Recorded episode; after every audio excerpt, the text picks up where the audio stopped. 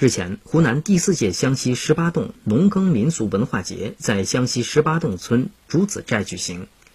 本次农耕民俗文化节活动内容丰富多彩，除了有苗寨迎宾拦门酒仪式、鼓舞表演、山歌对唱、民俗、非遗项目、苗族武术展演以外，还有插秧比赛、捉稻花鱼、乡村音乐帐篷节等参与度极高的活动。另外，开幕式现场还有当地百姓自发进行的插秧表演，跟随着音乐有节奏的在田间进行插秧表演。